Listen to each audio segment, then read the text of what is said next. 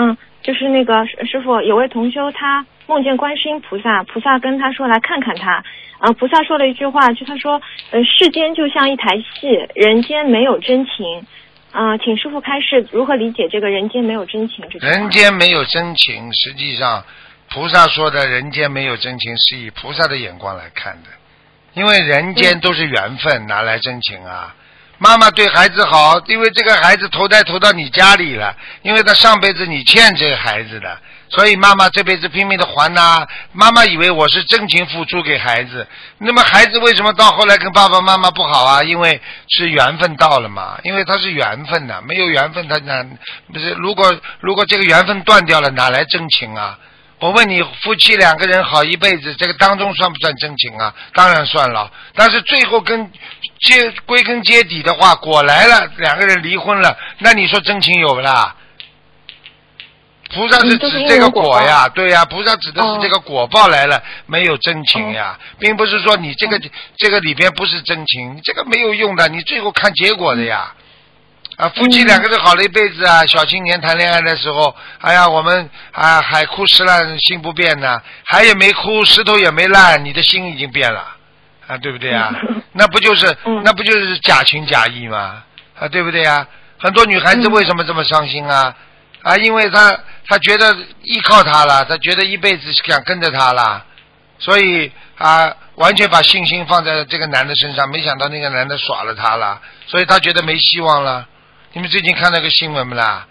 一个一个一个一个一个嗯太太跟一个女儿，老公一出轨跳楼自杀，哦，啊、这个新闻嗯就这两天刚出来的嘛。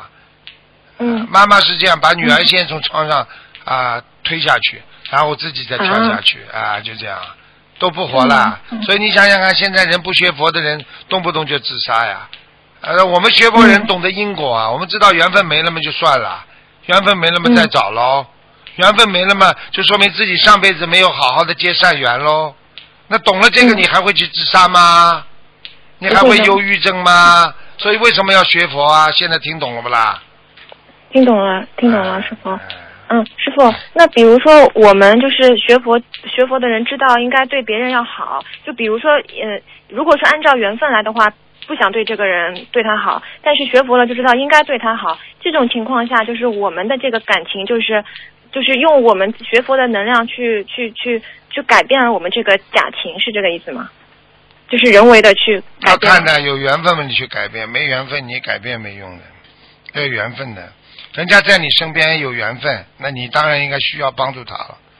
那在哦师傅身边，很多孩子，对不对？跟师傅有缘分的，对，但是很多人离得很远，跟师傅也有缘呢，啊，对不对？你们跟师傅也有缘分的呀，但是你们的嗯缘分跟师傅比较远呐、那么他们有些孩子在师傅身边缘分比较近啊，他们不珍惜呀、啊，那他就没了。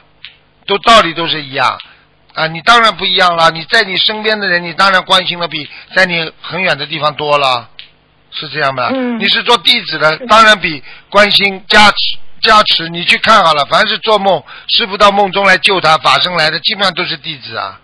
不是弟子的话很少啊，除非这个人嗯上辈子跟台长非常有缘分的，是这个概念的。